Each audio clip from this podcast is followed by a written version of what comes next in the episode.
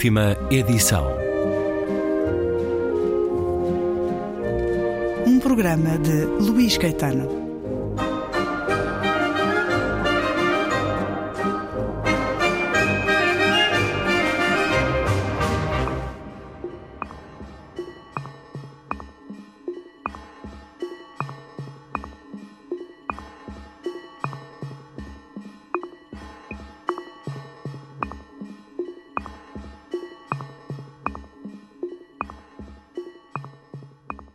Parece, todos os ecrãs se apagaram, em toda a parte.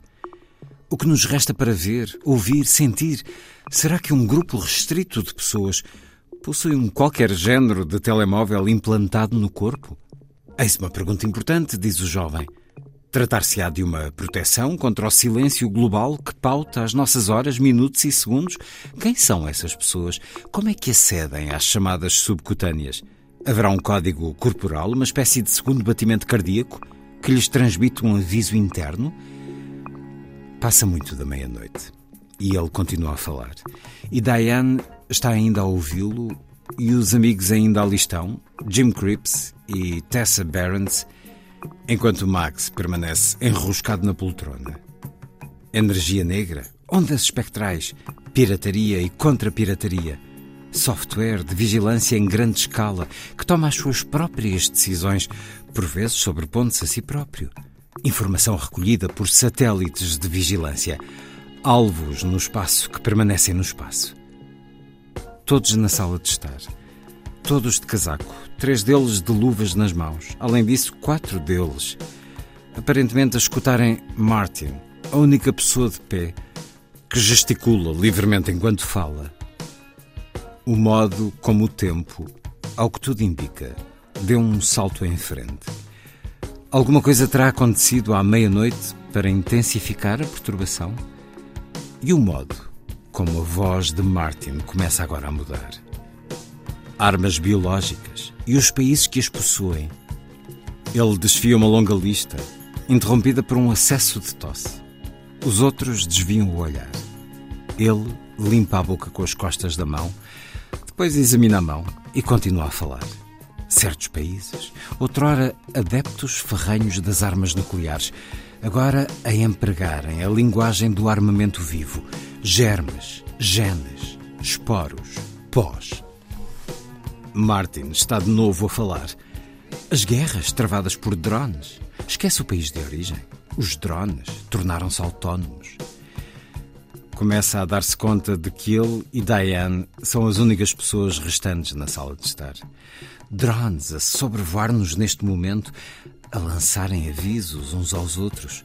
A arma deles é uma faceta do idioma que empregam, uma língua isolada, uma língua apenas conhecida dos drones. Como é que isto aconteceu? Cinco pessoas reduzidas a duas. O homem permanece de pé e eles entreolham-se. A mulher percebe-se de que continua extasiada perante as criptomoedas, profere a palavra e espera que ele reaja. Criptomoedas? Microplásticos? Diz ele por fim. Os perigos a todos os níveis: comer, beber, investir, respirar, inalar, encher os pulmões de oxigênio, caminhar, correr, ficar parado. E agora, na neve mais pura das terras selvagens alpinas, das extensões áridas do Ártico, o quê?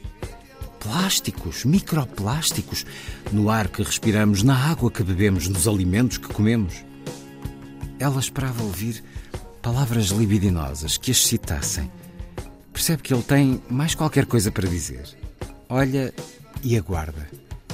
A Grunlândia está a desaparecer, acrescenta ele. Ela põe-se de pé e encara-o. Martin Decker diz: Sabes o que ambos queremos, não sabes? Podiam ir até à cozinha, ali mesmo ao lado.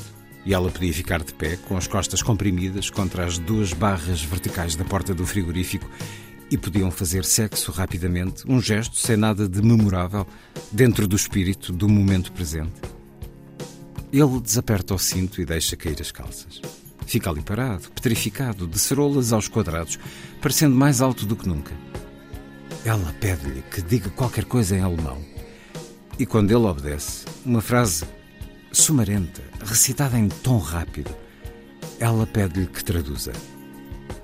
O capitalismo é um sistema económico em que os meios de produção e distribuição se encontram na posse de indivíduos ou de empresas privadas e em que o desenvolvimento é proporcional à acumulação e ao reinvestimento dos lucros obtidos no mercado livre, diz ele.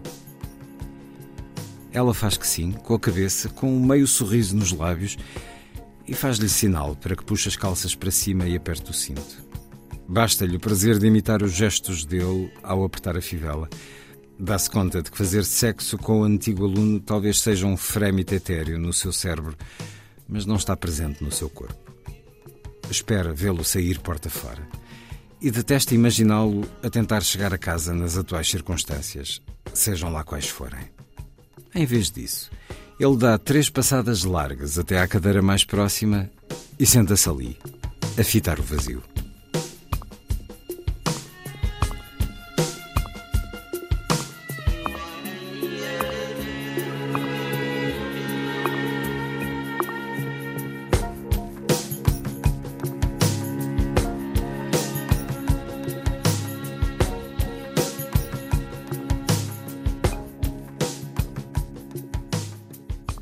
Excerto de O Silêncio, romance do norte-americano Don DeLille, tradução de Paulo Faria, a edição Relógio d'Água.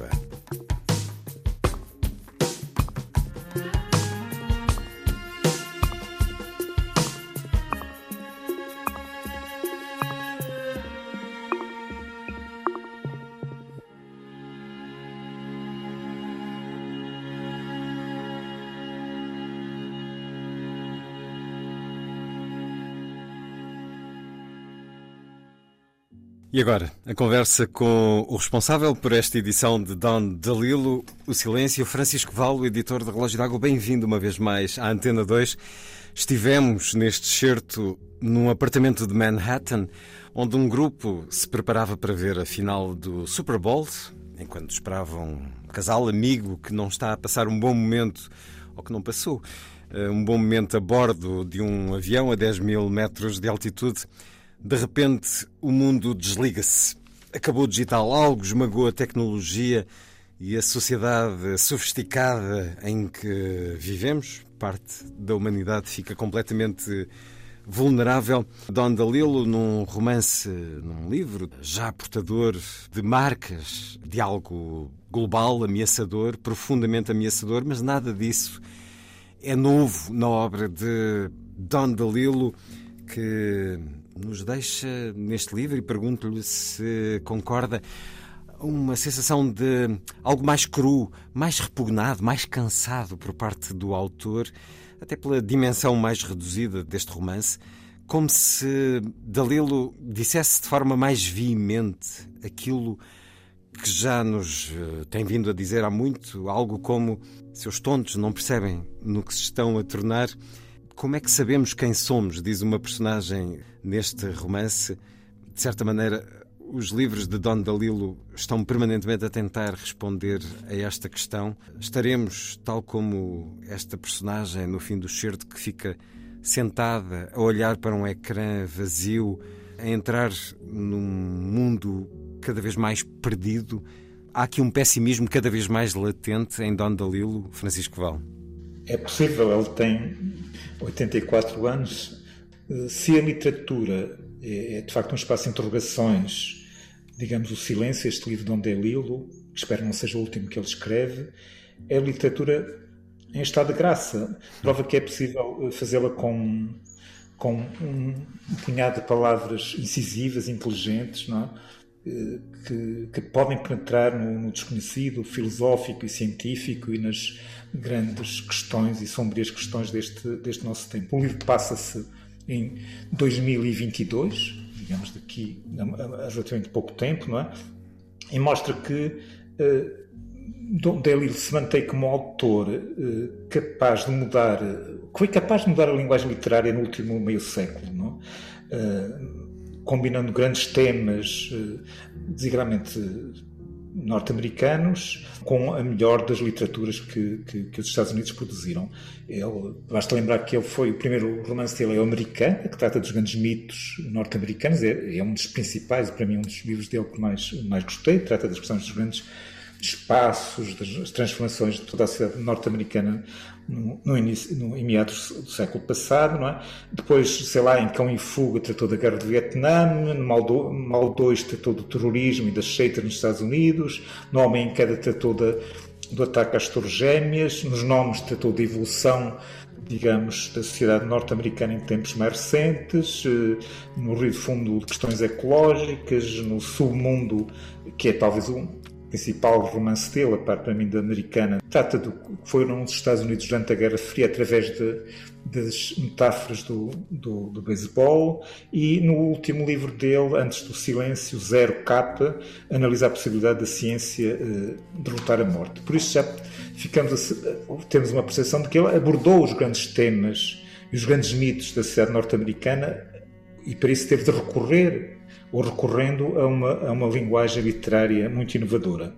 O que vemos neste silêncio é quando a, te a, tecnologia colapsa, os ecrãs se apagam, fica em comunicação, ou melhor, em comunicação já existia, não é? Mas fica posta a nu. Naquele fragmento que leu, em que não, há uma hipótese de relação sexual entre a Diana Lucas e seu antigo aluno Martin, que é, que é o mais novo dos cinco das cinco pessoas que estão a conversar, não é? que é um fã do Einstein e da, e da ciência do modo geral, uh, verifica-se que ela prefere imaginar o sexo no, no, seu cérebro do que o contato corporal inerente ao sexo. Mas temos outros aspectos no livro que nos falam dessa incomunicação. Por exemplo, eles, quando se verifica que as conexões digitais e elétricas uh, desaparecem, eles vão ver se os vizinhos também no, no edifício, é um edifício Manhattan de, de, de, muitos, de muitos andares e, e numerosos apartamentos, o que é que se passa com os vizinhos, eles têm, estão a sentir o mesmo problema, que eles não sabem explicar aquilo, não sabem se é, se é um começou a Terceira Guerra Mundial, se é uma tempestade meteorológica, de origem solar, o que, o que é que se passa. E,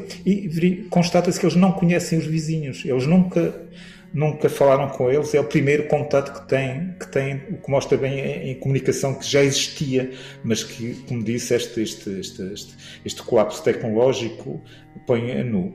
É um texto, eu acho que tem uma aparência uh, ligeira e fragmentada, surgem momentos de, de inquietação e de vazio no, no, interior dos próprios monólogos, enquanto eles vão falando de questões tão prosaicas como o ou outras menos, menos prosaicas, de, de, um telescópio chileno. O que se verifica é isso, é a incomunicação completa entre essas cinco personagens, que as duas vieram de um voo de, acabaram de chegar de Paris, não é? Portanto, os três que estavam já lá no, no apartamento, um deles um casal e depois é o ex-aluno da, da, da, mulher, da Diana Lucas, é? Verifica-se é que eles não têm, no fundo, nada para, de importante e de vital para dizer. E o caso do, do Max Tenner, que é o, o habitante, o marido de Diana Lucas, que está no apartamento, eh, fica completamente desorientado porque ele estava à espera de ver a Super Bowl, que eu acho que é a final do futebol americano. Futebol americano, não é? E tinha apostado numa das equipas. Então é, fica completamente perdido, sai para a rua, verifica que há multidões na rua de Nova Iorque, multidões agressivas, caóticas, não é? E regressa sem saber absolutamente o que é que há de fazer, porque as conexões de facto habituais digamos, desapareceram e não há, não há nada que as substitua, não há nenhuma comunicação real, verbal ou física que, que substitua aquilo que se passou com a, com a quebra das, das comunicações das redes sociais e, de, e, e, do modo geral, do mundo eletrónico. Para qualquer um de nós, a situação de não ter rede ou não ter internet, que já aconteceu a toda a gente, é algo que nos deixa logo transtornados e incomodados. Imaginemos este retrato que é apocalíptico, porque a sociedade eh, mundial assenta neste digital, estrutura-se em redes de comunicação que nos tornaram também menos comunicantes por a oposição o Silêncio de Don DeLillo, este romance breve, mas extraordinário, com a capacidade sensível de escutar o mundo, a sociedade, de detectar o magma, o perturbador que emerge, a ameaça que se esconde na sociedade, na multidão, no que está padronizado, neste viver anestesiado, neste medo latente, que é muito americano, mas que é muito comum em todo o mundo. Don DeLillo, nova-iorquino do Bronx, nascido em 1936, como disse Francisco Val, esperamos continuar a lê-lo durante alguns mais anos. Eh, já tive o privilégio de o entrevistar duas vezes. É um homem constituição muito franzina, muito delicada. Eh, sei que não está a atravessar os melhores momentos de saúde. Esperemos continuar a lê-lo. Ele era claramente um merecedor do Prémio Nobel. Eh, presumo que também já tenha ultrapassado essa ânsia, se bem que. Se bem que o humano, qualquer pessoa gosta sempre de um reconhecimento ele merecia, sem dúvida nenhuma. Não é provável que o receba, tendo ido o Nobel em 2020 para uma norte-americana, bastante merecedora. Mas Don Dalilo, uma vez mais, a deixar-nos interrogações sobre este lugar e este estado em que nos encontramos, esta matéria de mistério, com personagens que procuram um sentido para a vida na tecnologia, como grande parte da população, hum, algo em que acreditar esse novo Deus que é a tecnologia entra em crise, não nos abandona, desaparecem as centenas de amigos que temos nas redes sociais, os vizinhos eh, tomam um pouco o seu lugar, sente-se em todo caso a ausência de relações eh, físicas, eh, pessoais, eh, estabelecidas, fidedignas, não é?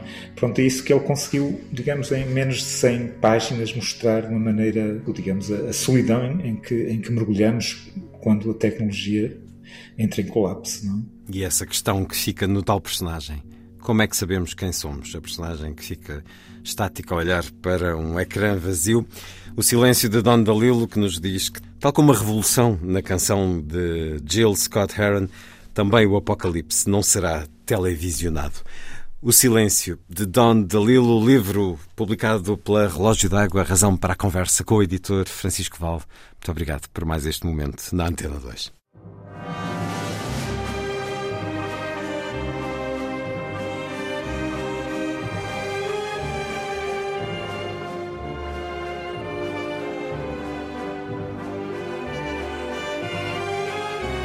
Última edição.